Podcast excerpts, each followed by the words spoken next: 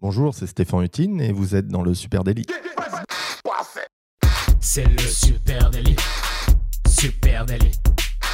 C'est le Super Daily. Toute l'actu social média servie sur un podcast. Hello tout le monde, bienvenue dans le Super Daily, le podcast quotidien qui décrypte pour vous l'actualité des réseaux sociaux. Je suis Camille Poignant et aujourd'hui, à quelques jours du festival Lyon eSport, j'ai le plaisir d'être accompagné par un super guest, Stéphane Hutine, le président de l'association France eSport. Salut Stéphane. Bonjour Camille. Ça va bien? Bah, Écoute, ça va bien. Et bien sûr, pour nous accompagner, mon fidèle camarade Adjan Chelil. Et oui, je suis là à la console pour enregistrer tout ça. Alors Stéphane, on est super heureux de t'accueillir. Pas que parce que c'est bientôt le festival Lyon eSport, mais parce que le eSport c'est hyper passionnant. Il y a plein de choses qui s'y passent en ce moment. Toi, tu as un peu euh, baigné là-dedans. Depuis des années déjà, puisque euh, tout petit, tout petit, quand j'étais jeune, puisque maintenant euh, plus de 40 ans, évidemment, le, temps passe, mais l'e-sport existe depuis, euh, depuis beaucoup, beaucoup plus d'années que le pense le grand public, euh, puisque ça, c'est une activité qui est née en 1970 euh, par le détournement du jeu vidéo.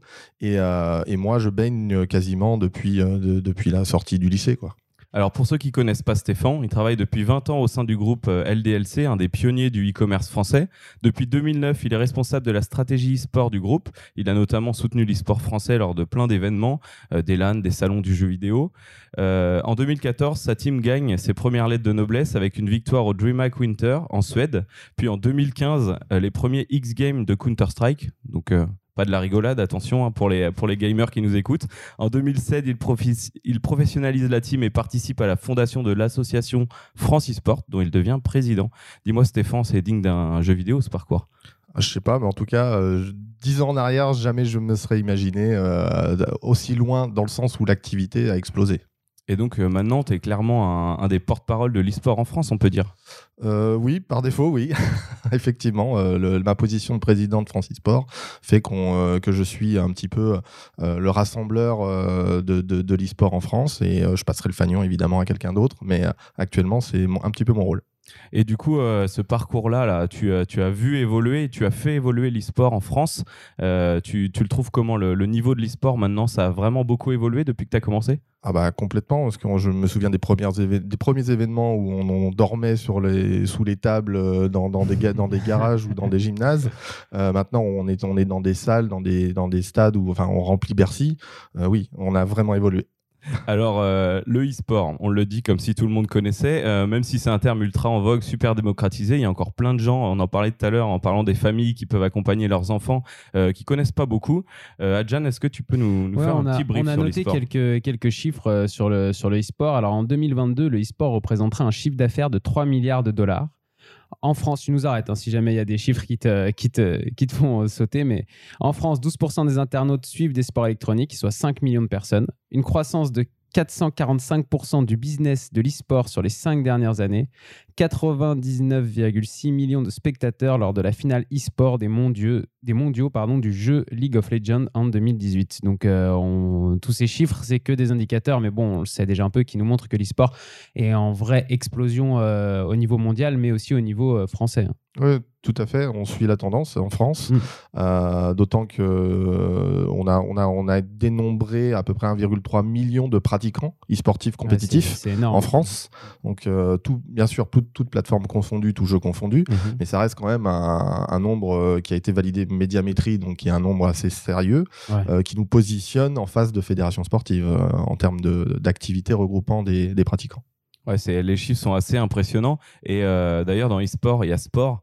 Euh, là, tu parles des activités sportives.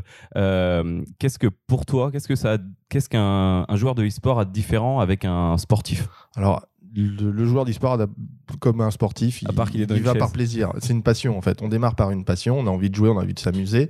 Euh, ensuite, on a envie de, de compétition. Et là, le lien qu'on a avec le sport, c'est la- l'aspect compétitif.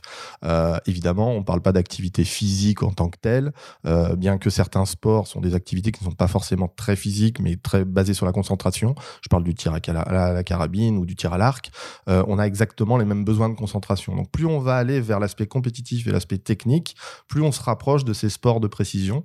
Euh, bien sûr, on sera jamais euh, au niveau d'un sportif qui court après un ballon euh, en termes physiques. Par contre, on, a, on développe d'autres compétences de réactivité, de, de, de réflexe, euh, qui sont similaires à, à, des attentes de haut niveau dans le sport. Mais même physiquement, j'imagine que des, des, grandes compétitions, les, les, joueurs, ils sont quand même un peu préparés aussi ou Alors c'est tout nouveau au niveau des, ouais. des, équipes professionnelles. On intègre maintenant la préparation physique, quelque chose qu'on ne faisait pas, mais euh, on est arrivé à un stade où en fait les joueurs ont à peu près tous le même niveau, donc on se pose la question qu'est-ce qui peut les emmener encore plus haut Et là, c'est le sport qui nous amène cette composante-là, c'est l'équilibre de vie, c'est l'hygiène de vie, euh, qui va nous amener en fait un, un plus haut niveau, c'est-à-dire qu'on essaye de positionner le l'e-sportif dans les meilleures conditions au moment de la compétition. Ouais. Ça veut dire on a des, des réflexions sur la nutrition, sur les temps de sommeil, sur les temps d'écran, euh, sur évidemment la, la, la pratique, euh, la pratique physique euh, d'activité physique pour qu'il soit dans les meilleures conditions, voilà, et qu'il soit dans un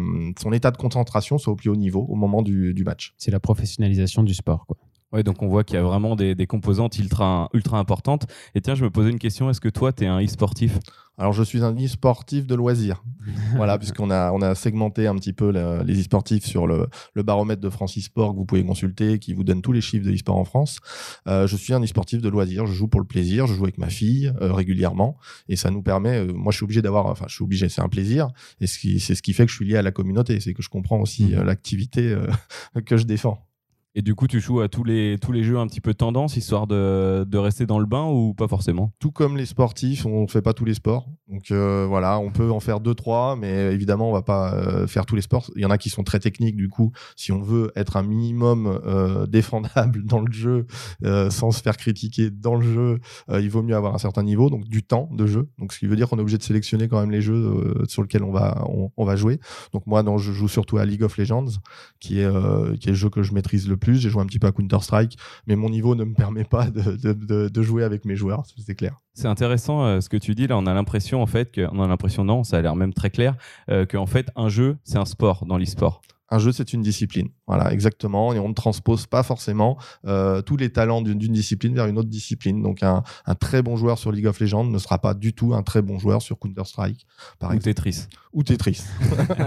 ah, c'est très marrant parce que euh, on en parlait avant tu, avant qu'on qu commence là. On a, on a tous une vision différente de l'e-sport et euh, pour moi, personnellement, je me disais qu'une personne qui joue aux jeux vidéo, bah, il peut jouer à tous les jeux vidéo, il va être à l'aise, il va être rapide de, dans tous les cas, mais en fait, c'est pas du tout le cas. Alors, la première approche, oui, mais dès qu'on va aller dans le haut niveau, la technicité fait que ce n'est plus possible. Un bon, un, bon sportif va évidemment être plus, euh, euh, plus, facile, il va avoir un accès plus facile à tous les sports parce qu'il aura la, la, contenance physique qui lui permettra d'aller de, de, sur n'importe quel sport. Pour autant, euh, voilà, on ne demande pas la même, euh, je dirais, les, mêmes compétences à un esca quelqu'un qui fait de l'escalade ou quelqu'un qui va faire un tennis. C'est pas du tout les mêmes, les mêmes compétences. On est un petit peu sur le même schéma. Alors, je voulais euh, qu'on parle aussi d'un autre sujet. J'ai un petit peu vendu la mèche en te présentant au début. Euh, là où l'histoire, euh, même ton parcours est assez dingue, hein, c'est que de fil en aiguille, tu as carrément mis sur pied une team de joueurs professionnels de e-sport. Comment ça t'est venu de créer cette team LDLC Alors, je, je, je, refais le lien. Hein, c'est en partenariat donc avec la marque LDLC. C'est fabricant, assembleur, vendeur d'ordinateurs. Donc, comment t'es venu l'idée de faire ce, ce partenariat et de créer cette team? Alors, on a une petite histoire, évidemment, euh, derrière, euh, derrière l'équipe. Euh, c'est une petite anecdote. Euh, je, je, discute avec Laurent de la Clergerie, donc le, le fondateur de LDLC et président de, de LDLC. et on parle de ce sujet e-sport parce qu'on jouait ensemble. On a déjà joué à StarCraft. Quand j'ai été embauché la première année, bah, on jouait, je jouais avec le patron à l'époque. On n'était pas nombreux, forcément, mais ça faisait partie de l'extra professionnel. et du coup, en discutant, il me dit bah, écoute, je sais que tu aimes le jeu vidéo, que tu as des connexion, tu as un réseau aussi euh, dans, le jeu vidéo. Est-ce que tu voudrais pas prendre le sujet de l'e-sport euh, Et ça, c'était en 2000, 2008, 2009. Euh, donc, il m'a envoyé un petit peu explorer tout ce que pouvait faire la marque LDLC au sein de l'e-sport. Il, m'a demandé, je voudrais que LDLC soit une marque support de l'e-sport en France. On était, il faut le rappeler, c'était une tendance à, la baisse sur l'e-sport dans ces années-là. Et il voulait que je trouve un, moyen de, faire exister la marque. Voilà. Et euh, je suis arrivé avec un dossier au final où j'ai dit, écoute, on peut pas organiser d'événements parce que c'est trop onéreux pour une société, c'est que basé sur le modèle associatif, ce qui permet aux événements de se développer actuellement. On n'était n'était pas encore prêt, il y avait pas de toute la monétisation n'était pas la même que maintenant. Euh, et à l'époque, je lui dis écoute, on va euh, sponsoriser une équipe de jeux vidéo euh, d'e-sport. Alors là, il me regarde, il me fait wow, tu sais, bof, euh, j'ai déjà essayé, je suis pas hyper intéressé. Et là, je lui dis bah ce sera une équipe de filles. Là, il, me- là, il était perplexe, il me dit ouais, allons-y.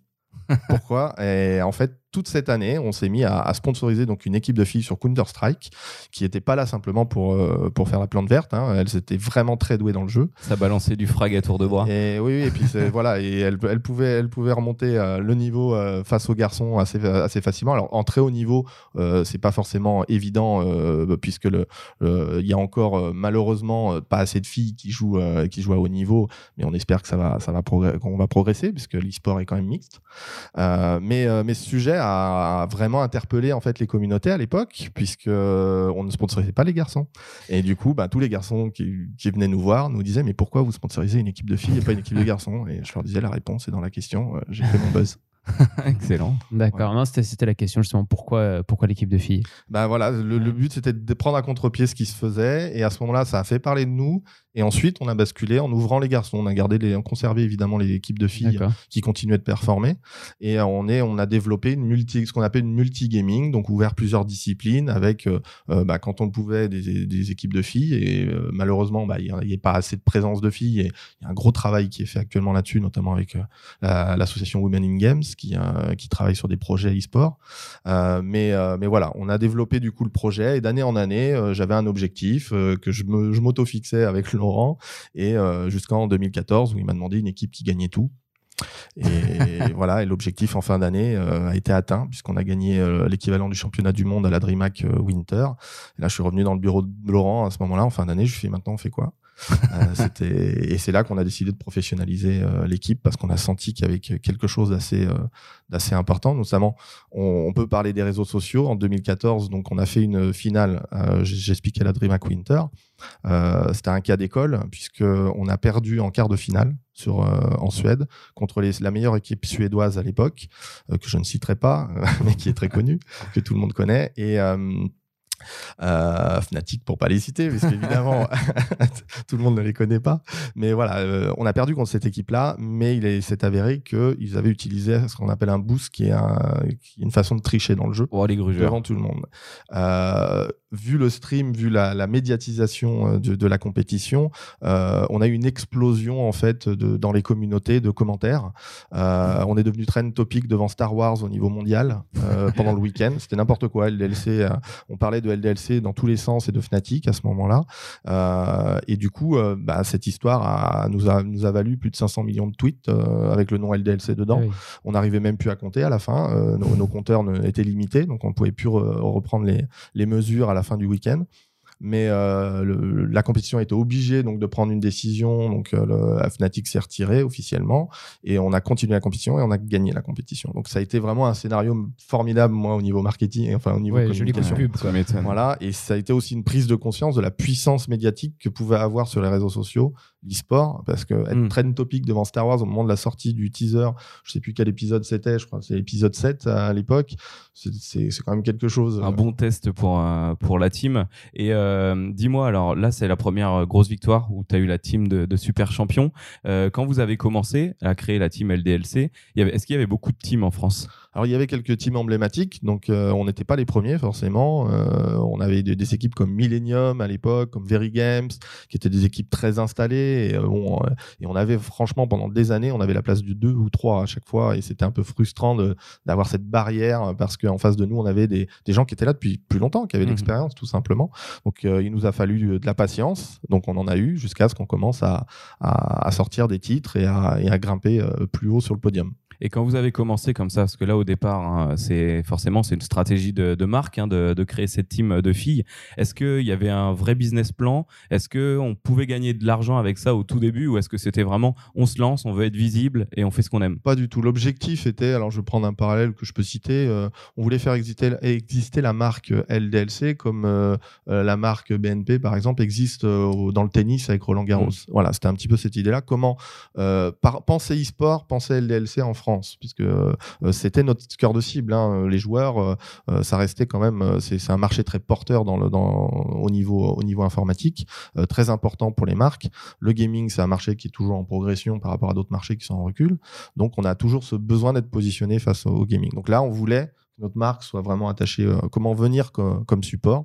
Et la première année, bah voilà, le- la- ma mission, c'était de prendre un tournevis, d'aller sur tous les événements et de dépanner tous les joueurs qui, euh, à 2 heures du matin, qui avaient un improbable, hein, une panne improbable qui leur permettait de, enfin, qui, leur- qui les empêchait de, de, de- de se qualifier ou de, de terminer leur match. J'arrivais avec mon tournevis et ma lampe torche.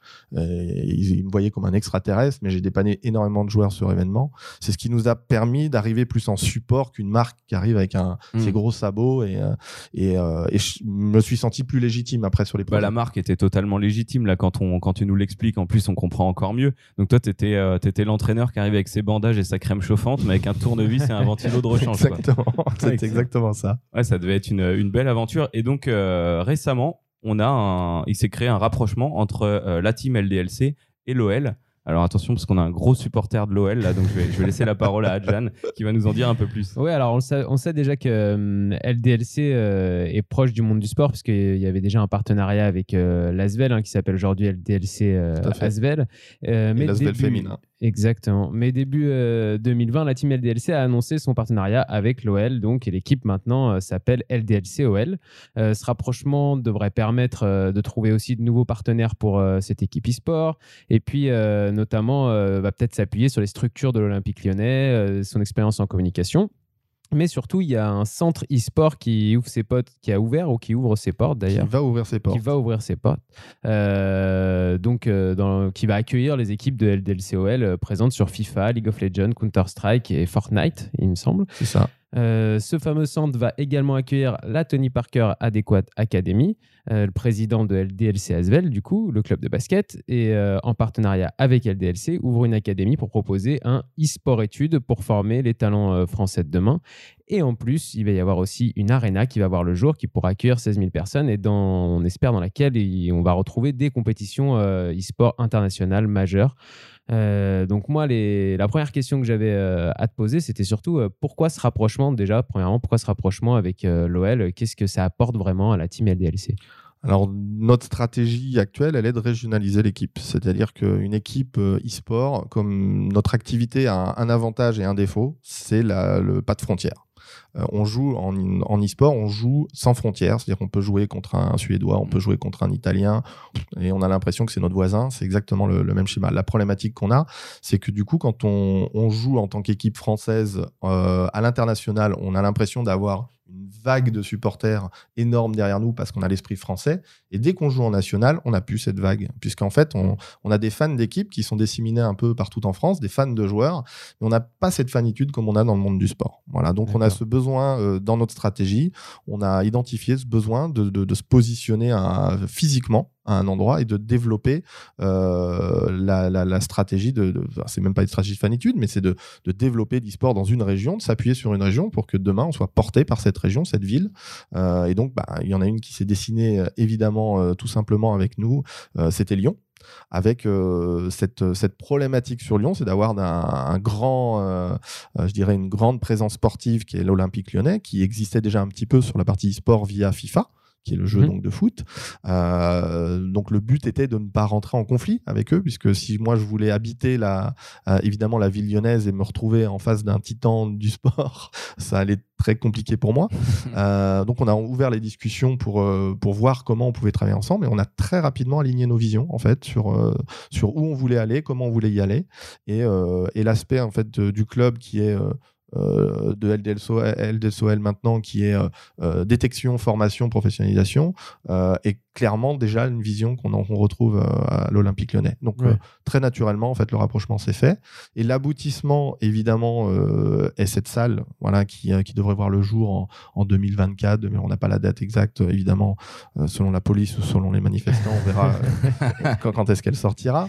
Mais, mais en fait, quand cette salle va voir le jour, il y aura une composante e-sport dedans. Et nous, on va va essayer de l'amener à terme. Alors, on a quelques années pour travailler le sujet, pour euh, à, à la fois être capable de créer des événements euh, engageant euh, la population fan d'e-sport sur, le, sur Lyon et la, le Grand Lyon, mais à la fois attirer des événements de, internationaux peut-être sur, sur cette salle. Voilà, donc l'aboutissement du projet. C'est la salle qui va aussi accueillir des matchs normalement d'Euroleague pour Euroleague, l'Asvel. Tout à fait. Donc il faut la rendre compatible avec l'ensemble des activités. Et concernant la team, là, euh, la fusion euh, qu'il y a eu, du coup, il y a un peu une fusion pour pas se marcher sur les pieds. Euh, si j'ai bien compris, alors ce que j'ai ce que j'ai cru voir, euh, c'est que tu as aussi des joueurs, euh, du coup, qui sont revenus intégrer la team, qui étaient déjà des joueurs, euh, des joueurs de FIFA, de l'OL. Et il y en a même, si je dis pas de bêtises, qui jouent à l'OL en espoir football. Alors, sur la partie euh, FIFA, il y avait deux joueurs professionnels euh, dans la section euh, OL e-sport. Euh, ces joueurs-là ont intégré la section LDLC OL, tout simplement. Donc, nous, on n'avait plus de section FIFA parce qu'il y a une stratégie assez particulière sur le titre FIFA en, en e-sport. C'est une stratégie qui est liée à un club. Il faut être lié à un club de foot pour avoir une vraie euh, existence. Si on n'est pas lié à un club de foot en tant que club e-sportif, euh, on n'existe plus en fait. En termes de visibilité, on a le droit, euh, on est, on est, on est complètement mis de côté à cause de la FIFA, tout simplement, parce que la Ah oui. FIFA représente euh, euh, derrière. Du euh, jeu, hein. Exactement. Donc, euh, il y a une notion de présence des clubs de foot qui est, qui est, qui est, qui est, qui est forcée, je dirais, sur, le, sur les compétitions. Mais du coup, elle nous fait revenir av- avec l'étiquette Olympique lyonnais, évidemment, sur, la, sur cette discipline qu'on avait quittée il y a quelques années à l'arrivée des clubs. C'est pour ça ouais, que depuis quelques années, tous les clubs, euh, enfin beaucoup de clubs professionnels euh, français ont leur équipe e-sport euh, sur FIFA. Tout à fait. Euh, on peut imaginer un jour que l'Olympique lyonnais, l'Asvel et la team LDLC soient plus qu'un seul club omnisport et e-sport, du coup, ou c'est un rêve vraiment. euh, on peut lointain tout imaginer.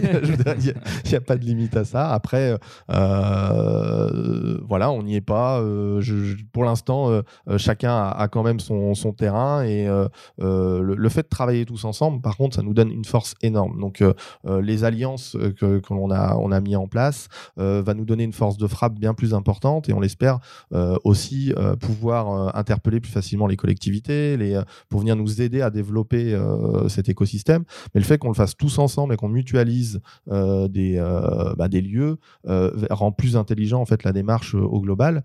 Euh, donc c'est une évidence. Après de là à dire qu'on aura un club global pour tout le monde, on en est, On est quand loin. même. Donc là, on parle de, on parle de la team OL LDSC. Donc euh, pour ceux qui, qui nous écoutent, on, on a une équipe de gamers, mais il y a aussi derrière tout ça une euh, démarche euh, d'école, d'académie du gamer, donc qui vise à former des jeunes. Euh, on en a parlé tout à l'heure, c'est super intéressant pour pas les déscolariser, donc les scolariser tout en leur apprenant à jouer. Euh, comment on forme Alors, en quoi ça consiste une école du e-sport? Comment on entraîne une team de gamers? On les fait pas courir forcément. Du coup, comment ça se passe? On les fait un petit peu courir parce que le sport est une composante de l'e-sport maintenant au niveau, euh, au niveau professionnel. Il y a une composante physique, faut être en bonne santé, donc euh, on a une préparation physique. Mais pour autant, voilà, le, le projet est né, est né d'une réflexion qu'on a depuis plusieurs années, un constat où euh, ben, les joueurs professionnels sont de plus en plus jeunes, c'est-à-dire qu'on parle de jeunes de, de, de 16 ans, voire moins, qui veulent venir sur la, la scène professionnelle. Euh, légalement, on a bien tranché qu'en dessous de 16 ans, ça allait être très très compliqué de Mm. professionnaliser un joueur, ce qui est très bien. Euh, et de 16 ans, on est sur du euh, seconde là. En- sur, on est sur voilà la seconde, le- niveau lycée. Et par contre, sur la partie voilà 16-18 ans, il y avait un flou, c'est-à-dire qu'à partir du moment où on commençait à trouver des solutions pour professionnaliser un joueur, le risque était qu'avec cette euh, possibilité de devenir professionnel, le joueur se déscolarise, tout simplement parce qu'il s'engage sur sa passion plus que sur l'école, qui bizarrement est moins intéressante. étrangement. Une problématique qui existait dans le sport classique il y a quelques années. Exactement. On, a, on, on subit les mêmes problématiques que le sport hein, sur, dans notre structuration. Euh, donc, les éléments de réponse naturels du monde du sport, c'est le sport-études. Mm. Euh, seulement, le sport-études, ça n'existait pas pour l'e-sport. Et l'e-sport n'étant pas du sport, on ne pouvait utiliser les outils de, de- de sport-études. Euh, Il y avait c'est pas une interdiction, mais en fait, euh, on avait déjà du mal rien que d'avoir des, des- des joueurs qui, étaient à- qui sont à l'université ou en, ou en lycée. Il, fa- il faut négocier à chaque fois avec le chef d'établissement euh, pour qu'il y ait une, euh, un temps de, de repos le lundi matin, par exemple, parce que dimanche soir, il avait une compétition. Euh, ça, c'était aberrant pour, les, pour les chefs d'établissement de devoir Ouais, pour lui, il voyait un libérer mec du temps. aux jeux vidéo. Exactement. Donc, de- de- ce phénomène-là n'était pas assez, voilà, était encore ni- assez niche. Donc maintenant qu'il est, il est assez, assez connus, euh, c'est plus facile de discuter avec des chefs d'établissement. Et pour autant, euh, c'est difficile d'organiser euh, parce que faire bouger le titan de l'école publique et l'éducation nationale, les discussions ont à peine été entamées pour le moment. Donc notre solution à nous, ça a été de nous tourner vers le privé. Voilà, et le privé, j'ai cherché un établissement secondaire qui permettrait de nous proposer des, horaires et un aménagement du temps pour pratiquer euh, l'e-sport au même titre qu'on pratique une activité sportive en parallèle de l'école. Et tout naturellement, j'ai rencontré euh, euh, Xavier Lucas, le président de, la Tony Parker Adequate Academy, euh, qui s'est trouvé en deux minutes quoi, sur le sujet. Quand on est un jeune, du coup, aujourd'hui, une jeune fille ou un jeune, gar- un jeune garçon qui veut intégrer euh, ce, ce e-sport études, comment, c'est quoi la démarche? Comment T'as l'air intéressé à John. Ouais, moi. Il pose des questions pour lui là. Pense Alors, aux on a- un peu. On a deux moyens, c'est que le premier moyen, la- l'académie va. Alors ça, la première année, euh, on est sur année zéro quand même, donc je peux pas, on n'ouvre pas les portes n'importe comment Ouais. aussi. On apprend aussi nous à, à travailler l'outil, parce qu'on veut pas faire n'importe quoi, on veut faire les choses correctement. Donc sur cette année zéro, on n'a pas ouvert les portes au, au- au public, on a ouvert les portes qu'à euh, à des, des formats de bourse d'études performance. Donc euh, notre idée aussi était de mettre en place un format un peu RSE qui mettait à niveau socialement tout le monde pour pas euh, pour pas demander à un joueur de payer pour sa formation. À partir du moment où un club parie sur le niveau d'un joueur, euh, on est dans le même modèle que le modèle sportif. On n'est pas là pour lui demander de payer pour sa formation. Donc tout- toutes les écoles ou autres qui existent, qui demandent aux joueurs de payer pour devenir joueur professionnel, ça n'a pas de sens en fait, parce que derrière il y a une notion de détection, de sélection Mhm. Euh, des clubs professionnels. Donc moi, club professionnel, je me dis je vais faire mon propre euh, format. Euh, pour autant, je suis pas une école, c'est pas mon boulot, donc il faut que je trouve quelqu'un qui, qui s'occupe de, de l'autre part. Donc la première année, on a ouvert ce format de, bourse de performance en sélectionnant en fait des, euh, des joueurs qui montraient un niveau euh, suffisant dans le jeu pour avoir une possibilité de devenir professionnel euh, à terme. Donc on les a fait rentrer dans la, la Tony Parker Adequate Academy à ce moment-là, avec euh, avec en plus, alors c'était sur le jeu League of Legends, celui euh, sur lequel on a on a commencé. Donc cinq joueurs qui sont rentrés euh, à l'académie avec cette notion de de- d'exister déjà euh, dans les compétitions puisqu'ils sont en Ligue 2. L'académie est inscrite en Ligue 2 euh, de, de la de la LFL qui est le, championnat de France de, du jeu League of Legends. Et actuellement, je crois qu'ils sont deuxième même du championnat. Donc en plus, ils montrent devant des équipes semi-pro qu'ils ont un niveau très important. Et nous, ça permet d'être une vitrine parce que ça les met en valeur. Tous ces joueurs vont pas forcément être professionnalisés chez nous, mais vont pouvoir être professionnalisés aussi dans d'autres équipes. Euh, euh, nous, l'idée, c'est de créer ce système de, contrat de formation euh, qui permet à la fois de financer les, études du joueur et et de, on l'espère à terme, le rendre professionnel dans l'activité et de surtout pas le sortir du cycle scolaire. Alors moi, il y a un truc, euh, donc on a, on a bien sûr scruté, euh, scruté les réseaux sociaux hein, de la team euh, Well LDLC, tu t'en doutes, c'est notre spécialité. Et justement, pour faire le lien entre les réseaux sociaux et ce qu'on vient juste de se dire, j'ai trouvé super intéressant les témoignages de certains jeunes. Alors j'ai regardé ce matin celui de SKR, et en fait, on voit que c'est que la formation que vous leur apportez, les valeurs que vous leur inculquez, et justement pas les déscolariser, mais leur apprendre des choses pour pour bien faire le, e-sport à leur manière.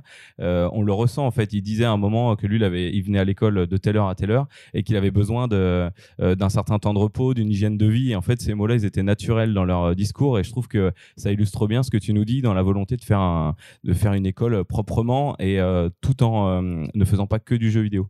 Donc Ouais. c'est, super intéressant. C'est c'est un petit peu la marque de fabrique de notre club. L'encadrement a toujours été primé sur la performance. C'est-à-dire que, euh, à, je dirais que dans la guerre des, des, des, des clubs, c'est comme dans le sport, les salaires sont importants pour attirer les grands joueurs. Euh, pour autant, on a mis une autre carte dans notre jeu, c'est l'encadrement. Donc euh, l'encadrement, c'est-à-dire qu'un joueur, bah, à des moments, lui dit non. À des moments, lui dit c'est comme ça que tu dois. Enfin, tu ils ont le droit de manger du chocolat quand même. Ils ont le droit de manger. Voilà, on n'est pas, on n'est pas l'armée, on n'est pas, on n'est pas comme une, euh, comme un format sportif. Il faut comprendre aussi qu'en face de nous, on a des, euh, des, des joueurs de haut niveau, mais euh, on n'a pas un besoin qu'ils aient un physique parfait. Euh, voilà, c'est pas, c'est pas le but hein, dans l'activité. Ce qu'on veut, c'est qu'ils soient en bonne santé et que ça, on le suive correctement pour s'assurer que derrière, il n'y ait pas de, de, de pathologies qui, euh, qui apparaissent.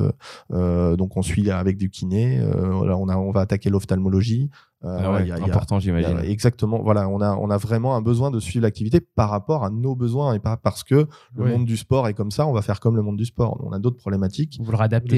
Exactement. Par contre, on, on essaye de rester intelligent sur, euh, sur l'encadrement. Alors, on a jeté un œil donc dans- sur ces réseaux sociaux hein, qui sont euh, quand même déjà hyper impressionnants. Euh, on a vu qu'on avait 50 000 abonnés sur Twitch. Alors, pour ceux qui connaissent pas, on a fait un, épisode il y a pas longtemps. Euh, c'est une plateforme de stream de jeux vidéo en direct. Euh, 20 000 abonnés sur Instagram, 12 000 abonnés sur YouTube. Euh, on voit qu'ils sont, les jeunes sont beaucoup mis en valeur. Donc, on les présente un peu comme des joueurs pros, mais ça reste des jeunes. Donc, euh, c'est vrai que c'est super abordable. Euh, ils nous présentent euh, les derniers trucs qui se sont passés entre eux, ou alors le dernier combat qu'ils ont fait. Euh, on a en story, j'ai vu aussi qu'il y avait plein de petits trucs intelligents qui se passaient. On voyait pour vous, c'est quoi le coup de maître de la semaine. C'était assez marrant comment c'était fait. Donc on voit que vous, vous le travaillez vraiment bien. Comment c'est géré en interne? Il y a une personne qui, il y a le geek de service qui prend, qui filme et qui photographie les, les autres geeks, ou comment ça se passe? Je dirais qu'il y a une, une équipe, c'est pas pas une personne parce que derrière justement, et ce qu'on ne voit pas dans, dans une équipe, une équipe ce sont des joueurs. Vous avez une équipe de d'e-sport, à partir du moment où vous avez des joueurs, des entraîneurs, l'encadrement des joueurs, tout le modèle un peu sportif. Mais euh, derrière, vous voulez passer professionnel, eh ben là il y a de la com. Et quand il y a de la com, ben, il y a des métiers différents. Donc l'e-sport c'est pas que joueurs.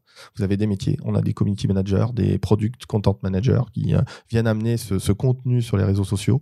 J'ai du monteur vidéo, on a des régisseurs, on a euh, du graphiste, on a du développeur. Tout ça, toute cette équipe-là qui, est- qui est chez nous, qui est formidable, euh, bah, du jour au matin, euh, ils sont en réflexion toujours de se dire qu'est-ce qu'on peut inventer aujourd'hui euh, pour rendre un peu sexy la journée euh, sur les réseaux sociaux. Parce qu'on a du storytelling à créer autour de nos équipes. Si on devait raconter tous les jours que nos joueurs sont devant un PC en train de jouer, je pense qu'on la ferait beaucoup. redondant. Voilà, exactement. Ce serait un peu redondant, mais c'est le, cas. Mais par contre, on leur fait faire d'autres choses. Du coup, on raconte ce qui se passe en dehors du, de, de l'entraînement du jeu vidéo. Euh, et il y a plein de choses. Et on, on anime aussi euh, notre scène. On regarde un petit peu ce qui se passe. On fait une veille sur les différentes autres disciplines, les autres univers pour voir un petit peu ce qui se passe. Et on essaye d'amener un peu de- de- d'entertainment en fait à, à notre scène pour pas qu'elle se prenne trop au sérieux. Notre fond de commerce, c'est le jeu vidéo. C'est quelque chose qui, qui, qui est fun à la base Ouais. euh, qui donne envie euh, de, de, de, de s'amuser. Euh, si c'est pour le rendre trop sérieux, c'est un peu dommage. Donc quand on voit que le monde du sport est en train aussi d'essayer de devenir moins sérieux euh, en, en amenant des composantes un peu plus euh, humaines et, et se prend moins au sérieux sur les réseaux sociaux, moi nous on prend évidemment des exemples sur la NBA qui est un, formidable un outil, enfin je dirais un univers hyper hyper incroyable, enfin vraiment incroyable sur les réseaux. On pioche un petit peu sur tous ces univers-là et on essaye d'amener nos propres codes. Et euh, voilà, bah, on a des, euh, des petites BD qu'on balance euh, un petit peu pour, pour taunter nos, nos, nos adversaires, c'est-à-dire pour, pour un petit peu les, les réveiller avant les matchs, Ouais. des petites vidéos même des fois. Et du coup, on a, on a des équipes qui répondent. Alors, on commence à jouer ces allers-retours. On crée ce, ce qu'on veut créer. C'est justement ce qui va avec la finitude locale. Ça va être ces affrontements un peu de clubs, ces derbies. C'est... Ouais. Et on veut amener ce- cet univers-là, sachant qu'en plus, on a une chance énorme, c'est que notre public est hyper bienveillant. Euh, quand on va avoir une compétition dans, dans, dans une salle, euh, vous aurez rarement euh, de, de, de- de personnes qui huent, de personnes qui... euh, on est vraiment sur un public très bienveillant, quoi qu'il se passe sur la, sur la scène compétitive. Euh, donc on essaye de garder cette bienveillance, même si on est dans un esprit un petit peu piquant. Oui, ça c'est le jeu vidéo. L'équipe euh, dont tu parlais, il y a combien de personnes qui bossent aujourd'hui sur les réseaux sociaux comme ça de, de la team euh, Alors sur l'équipe au global, j'ai quatre, quatre euh, community managers. Euh, nous avons deux graphistes, deux monteurs vidéo. Et l'équipe va s'étoffer un petit peu puisque on, va amener d'autres cordes à nos, nos arcs. Donc on va avoir euh, euh, trois monteurs vidéo au, global, trois graphistes et effectivement quatre ou cinq community managers. C'est impressionnant, ouais. mais en même temps, c'est logique. hein. Comme tu disais, Camille, il y a quand même une grosse communauté sur, euh, sur les réseaux de, votre côté. Euh, Il y avait aussi Facebook euh, où il y a 115 000 personnes qui vous suivent. Et, on remarque, tu parlais du coup de, de créer ces rivalités. Moi, j'ai aussi vu beaucoup d'humains sur, sur les réseaux, la vie d'équipe. c'est- on sent que c'est un pilier aussi central de, de comment vous vous racontez. On est obligé, euh, enfin on est obligé, c'est pas une, obligation, c'est qu'on a envie aussi de montrer qui, on est. Euh, L'équipe doit être aussi accessible. Euh, il faut comprendre que les réseaux sociaux maintenant, c'est un moyen d'accéder euh, à une proximité qu'on n'avait pas avant sur les médias. Donc il faut pas se remettre une, barrière entre nous et, et nos fans. Il faut continuer à entretenir cette proximité. Donc on va amener des outils. Alors les réseaux sociaux permettent d'amener une proximité à, des gens qui sont loin, mais on va essayer aussi d'entretenir ça dans la vision même du, club. Le club doit rester proche de, de, de, de, ses fans, de tous les gens qui, qui les suivent, euh, parce que c'est comme ça que ça fonctionne maintenant avec le, le nouveau public. Et c'est peut-être ce virage que n'a pas pris euh, le monde sportif et qui fait qu'il est vieillissant à certains égards. on a des clubs qui l'ont très bien fait, hein, attention, je critique pas l'ensemble du monde sportif, mais, mais voilà, il y a, y a ce besoin de proximité, il faut, et il faut être dans, dans les codes de notre cible. Et ça, c'est toujours le plus compliqué parce qu'on est obligé de se rénover tous les six mois sur les réseaux sociaux se poser la question quel est le réseau social qu'il faut mmh. développer? Est-ce qu'il y en a un nouveau qui vient d'apparaître? Là, évidemment, euh, bah, Instagram a prendre de l'ampleur par rapport à Twitter, qui est notre notre gros réseau, hein, puisqu'on a on a plus de 77 000 euh, followers sur le Twitter français et 50 000 plus de 50 000 sur Twitter anglais. Mais, euh, mais sur la partie Instagram, euh, bah voilà, on était l'année dernière, on était à 1000, on est à 20 000 déjà. Euh, voilà, c'est, on sait que c'est un réseau social qui prend de l'ampleur. Aussi à toute vitesse. On est en train de regarder des TikTok, on est en train de regarder voilà des réseaux qui n'étaient pas forcément intéressants l'année dernière, mais qui correspondent à la cible et au et qui évoluent aussi, qui mmh. évoluent parce que il faut faut aussi comprendre qu'on peut pas aller sur des réseaux qui nous permettent pas professionnellement de, de, de quantifier ou qualifier le résultat. si c'est simplement balancer, je vois l'exemple de Snapchat, très compliqué à gérer pour une, une, euh, une, entreprise ou une société parce que derrière, on n'a aucune visibilité sur l'impact de, de, de, ce qu'on peut mener. En faisant des filtres éventuellement, là, tu pourras mesurer. Euh, Mais c'est pas simple. Voilà, on n'a pas d'outils vraiment de statistiques et il y a ce besoin-là. Et on a des réseaux sociaux qui commencent à proposer ces outils automatiquement quand ils basculent vers le monde professionnel. On peut euh, essayer de s'en emparer. Alors Instagram, tiens, on a pu voir que, que les joueurs avaient chacun leur compte perso, qu'ils étaient régulièrement mis en avant, qu'il y avait un, pont qui se faisait entre le compte de la team et leur compte perso. Euh, et certains ont des très grosses communautés. Hein, ça va jusqu'à 60 000 euh, abonnés. Il y en a même certains qui sont euh, qui sont certifiés, qui ont des comptes Instagram professionnels. Et moi, je me demandais donc si vous les accompagnez donc on a, il y a toute une partie scolaire, mais dans la gestion de leurs réseaux sociaux, est-ce qu'il y a des codes qu'ils doivent respecter quand ils jouent ou quand ils prennent la parole perso Tout à fait. Euh, pour pour pas faire écho ou pour faire bien Il y a un accompagnement, il y a du média training. Alors on, met ça de plus en plus en place parce que euh, il, y a, il y a un phénomène de starification qui se fait euh, avec le joueur professionnel. L'idée est aussi de l'accompagner sur la manière dont il doit produire les, ses contenus. On vient pas le, le, le brider. C'est-à-dire que derrière, je suis pas là pour lui dire euh, c'est nous moi qui vais écrire le contenu de ton ta page. Euh, certains clubs le font. Hein. ah, ça c'est sous contrat, ils prennent en main du coup le, community management du, du joueur. C'est pas du tout notre rôle. Par contre, on a des règles, on a une charte qui, euh, qui lui explique ce qu'il faut faire, ce qu'il faut pas faire et que à un moment donné, bah, on a des partenaires, on a des marques, donc il y a des choses, qu'on, des limites qu'on ne peut pas franchir, euh, que ce soit des limites euh, légales. Il y a des sujets, bah, il faut faire attention. Euh, bon, on leur explique. voilà, à chaque fois qu'on a une actualité bah, par exemple, là, c'est beaucoup le coronavirus. Bon, bah, tout ce qui est euh, virus ou autre, les jeux de mots, les, les blagounettes mmh. comme ça, on fait attention à ce qu'on dit, on va pas trop loin parce que ça peut froisser des gens qui sont touchés par, par cette problématique-là. On a eu le cas, euh, nous, on a le cas avec le terrorisme. À chaque fois qu'on a du terrorisme euh, ou que c'est un sujet d'actualité, eh ben, tous les jeux qui représentent des bombes, euh, ben, on leur demande de, évidemment, et nous aussi sur les contenus, on limite les contenus parce que derrière, ça peut être mal pris, c'est notre activité, mais malgré tout, il faut suivre un peu l'actualité. Est-ce que tu as déjà eu des gestions de crise comme ça à gérer euh, Parce qu'au final, ça reste des, des, des, gens très jeunes qui, euh, qui d'un coup, euh, sont confrontés à une popularité, à une notoriété et qui n'ont pas de filtre entre ce qu'ils disent et, et, ce qui est reçu voilà, des, fois, des fois, on a des gestions de crise, effectivement. On a eu un, ou deux cas, deux cas d'école chez nous qui nous permettent, en plus d'expliquer ce qu'il mm. faut faire, ce qu'il ne faut pas faire, ce sont des cas d'école qu'on utilise dans la formation. Par là. voilà, on ne peut pas tout réussir tout le temps. Et effectivement, on a déjà eu des coms à 3 heures du matin, donc on arrive pas à contrôler parce qu'on est couché à ce moment-là et on se réveille à 7 heures euh, par des mails qui viennent des États-Unis parce qu'on a un partenaire aux États-Unis qui lui était réveillé à ce moment-là, mm. donc qui a subi toute la toute la problématique et qui nous demande de réagir et donc on doit réagir. Et dans ce cas-là, bah, on essaye de voilà, on fait on fait ce qu'on doit faire euh, euh, dans la communication. Je considère qu'il n'y a pas de mauvaise communication, toujours que c'est plutôt qu'est-ce qu'on fait derrière, comment on le transforme correctement. Quand je dis transformer, c'est pas pour l'utilité du, du, club. C'est comment euh, euh, faire en sorte que euh, ben, publiquement ça soit bien perçu à terme et qu'on ait bien traité le, la problématique. Un joueur qui part en sucette, ça peut exister comme dans n'importe quelle activité. Les joueurs de foot, ça arrive aussi. Bien Je crois qu'on est on est pas mal, enfin pas, pas si mal loti par rapport à ce qui peut se passer dans d'autres univers, que ce soit le, au niveau artiste ou au niveau foot ou au niveau voilà sport médiatisé. Euh, pour autant, ben voilà, on essaye de gérer. Ils ont des règles du jeu. Quand ils, les franchissent les limites, ils peuvent perdent leur euh, statut de joueur professionnel euh, au sein de notre club, en tout cas. Mhm. Donc, il y a un risque aussi pour eux, euh, ce qui fait qu'ils s'auto-censurent euh, un minimum, c'est-à-dire qu'ils vont pas trop loin. Maintenant, voilà, on a une charte aussi, nous, de l'équipe. à, à nous, voilà, on corrige le tir, on fait une communication s'il y a une communication à faire. voilà, on a eu le cas. Ça a été réglé assez rapidement. Ok. Est-ce que justement euh, dans le l'e-sport études dont on parlait tout à l'heure, est-ce qu'il va y avoir une formation social media pour essayer d'accompagner euh, vraiment dès le plus jeune âge? Puisqu'on sait que maintenant, bah, les comptes euh, Instagram des, des gamins, bah, dès 13 ans, euh, ils ont leur propre compte Instagram, leur compte TikTok, parfois leur compte YouTube. Et quand on veut faire du gaming, quand on a un enfant qui, les enfants qui veulent faire du gaming, très vite, ils sont Ouais, sur ils toutes les plateformes. sur les- ils sont sur les réseaux avant les parents, ça c'est Ouais. sûr. Donc euh, effectivement, bah, on a déjà entamé euh, cette partie-là. Donc euh, euh, à l'académie, euh, entre autres, euh, nous on intervient. On a, nos, community managers qui interviennent directement sur les étudiants et pas que les étudiants de la filière e-sport. La filière basket actuellement euh, Ouais. et les prochaines filières seront concernées sur ce Les sujet-là. questions sont les mêmes. ouais. Donc on vient leur amener cette, cette composante-là. On est assisté aussi par Infinity, Infinity Nine, qui est l'agence euh, qui gère le l'ASVEL- le LDLC Asvel euh, en parallèle, euh, qui, qui vient un petit peu injecter ce- cette partie média training aux étudiants.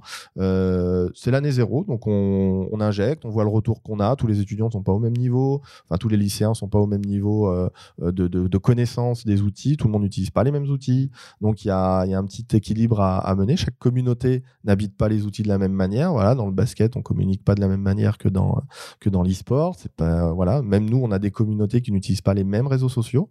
Euh, je parlais du sim racing. On a euh, aussi la section, on n'en a par- pas parlé, mais de euh, de w, WRC euh, euh, où on a le champion du monde quand même. Donc je vais, je vais quand même parler de Lohan qui est qui est champion du monde, double De champion Kart, du monde. De non non de WRC. WRC. Pour le coup, c'est de la simulation euh, simulation de, de Ah. conduite. Et et, et donc sur sur ces différents sur ces différents euh, disciplines, bah, WRC, c'est le sim racing. Eux utilisent Facebook.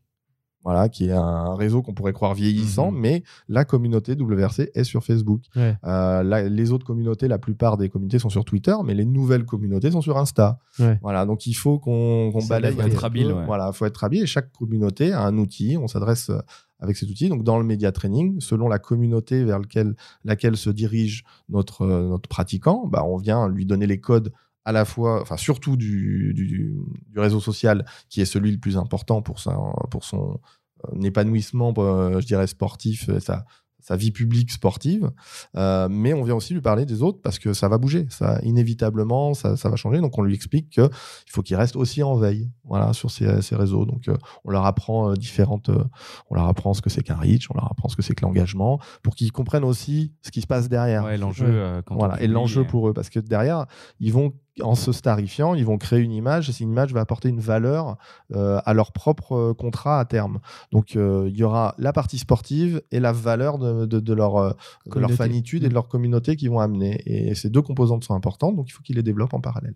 Et il y a un truc qui est super intéressant hein, quand on parle de cette, de cette académie là, c'est qu'on voit que particulièrement dans la filière e-sport, en fait c'est un triptyque, il y a vraiment une, une filière scolaire classique, il y a une filière qui est très digitale, euh, là on parle de reach, on parle de, de social media, on parle de communication aussi, et une filière vraiment sport professionnel, donc c'est une formation vraiment complète, c'est super intéressant de, de voir ça, en tout cas c'est un beau projet tout ça. Le- le but est de professionnaliser le jeune qui, qui découvre un maximum de métiers autour de son, sa passion et que ça ne le limite pas seulement à la pratique euh, sportive ou e-sportive.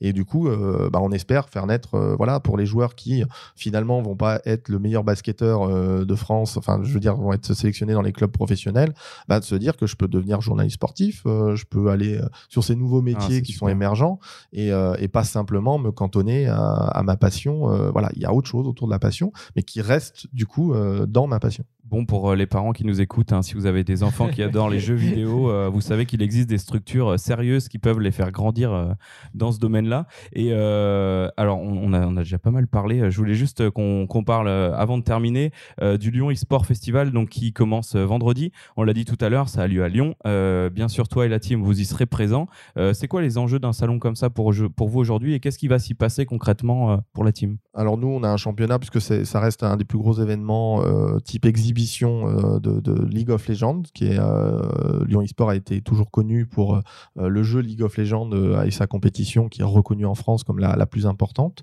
Maintenant, on a évidemment le championnat de France qui est porté par l'éditeur de jeu. Forcément, c'est un autre niveau, c'est niveau professionnel. Mais sur la partie amateur, euh, voilà, c'est le plus grand championnat. Donc pour nous, euh, c'est important d'y exister. Euh, c'est à Lyon, donc c'est aussi important pour nous d'y exister. Et on a remporté déjà deux fois le titre. Donc on a aussi envie de le conserver et de le, ga- le- le garder à Lyon. Voilà, c'est l'objectif de. c'est un petit peu l'objectif. On est l'équipe lyonnaise maintenant. Et voilà, s'il y a un titre lyonnais qui doit pas s'en aller, c'est celui de la Lyon eSport. Donc, on est premier du championnat de France, mais sur un événement, on n'est toujours pas à l'abri d'un écueil.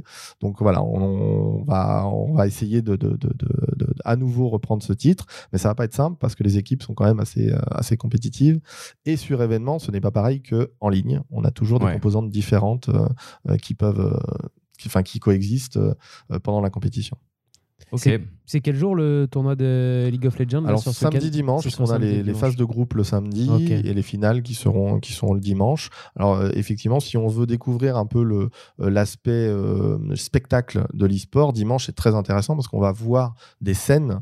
En fait, euh, des- des- on va voir les joueurs sur la scène avec euh, des commentateurs et on va voir le, le- le format, l'aboutissement en fait de l'e-sport. Le samedi, c'est plus mode salon. On va alors la scène va être occupée par des compétitions. Vous avez des finalités, je crois, sur Trackmania euh, qui seront euh, euh, qui seront le samedi, puisqu'il y a un championnat qui se fait avec, un, avec une, une date sur, sur l'événement. Mais sur. alors, Trackmania, très bien pour les gens qui ne connaissent pas le jeu vidéo, justement. C'est un petit jeu de voiture. c'est une course de voiture, donc je pense que tout le monde connaît les règles. Quand la voiture arrive première, on a gagné. donc, même s'il y a des composantes un peu plus compliquées et complexes dans le jeu, parce qu'il y a un format d'équipe ou autre, pour autant, on Pour le comprend. spectateur, Voilà, le spectateur, on comprend qui gagne, qui perd. Voilà, tout simplement. Et à commenter, à commenter et à vivre, c'est c'est très intéressant pour les, une personne qui, ne, qui voudrait démarrer, en fait, tout simplement. Après, League of Legends, par exemple, c'est un jeu qui est déjà beaucoup plus construit. C'est comme si on demandait à quelqu'un d'aller voir tout de suite un football, de, de- un match de football américain sans connaître les règles, sans lui expliquer, c'est pas simple. Donc, il Ouais. faut qu'on ait quelqu'un à côté pour venir nous, nous aider à comprendre, comprendre le jeu. Euh, Fortnite, qui sera aussi euh, un jeu qui sera joué sur place. Euh, c'est une composante un peu plus simple parce que jeu de tir, c'est de la dernière facile. personne vivante. bah voilà, on voit les gens qui disparaissent jusqu'à ce qu'il n'y en ait plus qu'un. On connaît, euh, voilà, c'est Highlander, hein, tout le monde connaît un peu la thématique. Euh, le Battle Royale, ça, ça se comprend. Et c'est du, c'est du tir, c'est de la construction. Euh, on arrive à comprendre les codes. Voilà. Il y a des jeux qui sont moins accessibles voilà, à première, en première Mm. lecture que d'autres, euh, mais qui, pour l'ambiance, sont quand même tout aussi passionnants à, à découvrir. Ok, bah écoute, euh, Adjan, on ira peut-être faire un Bah tour oui, ce hein, week-end. ça, peut être, euh, ça peut être super Bah, intéressant. vous serez les bienvenus. on te croisera peut-être là-bas. Voilà, Euh, j'aurai mon stand justement aussi pour présenter le cursus euh, et un petit peu expliquer aux gens comment euh, aborder le- l'e-sport de manière intelligente pour ses enfants. Enfin, voilà, les parents sont les bienvenus pour qu'on vienne un petit peu les, aider euh, sur le sujet où ils se sentent vraiment perdus euh, actuellement. Et bah pour ceux qui veulent euh, découvrir ça un peu plus, et bah c'est ce week-end à Lyon, euh, à partir de vendredi. N'hésitez pas à venir. Euh, en tout cas, merci de nous avoir écoutés. Merci à toi, Stéphane, d'être euh, venu au micro. Merci de m'avoir accueilli. Merci beaucoup, ouais, c'était très cool. On vous souhaite à tous une très très bonne journée. Vous pouvez nous retrouver sur les réseaux sociaux comme tous les jours. At Supernatif, euh, Sur euh, Facebook, sur Twitter, sur Instagram, sur LinkedIn, sur partout, partout, partout. Sur Pinterest et même sur TikTok. On en Eh parlait oui. tout à l'heure. Alors on vous souhaite à tous une très très bonne journée et Bonne puis à bientôt. Ciao. Ciao.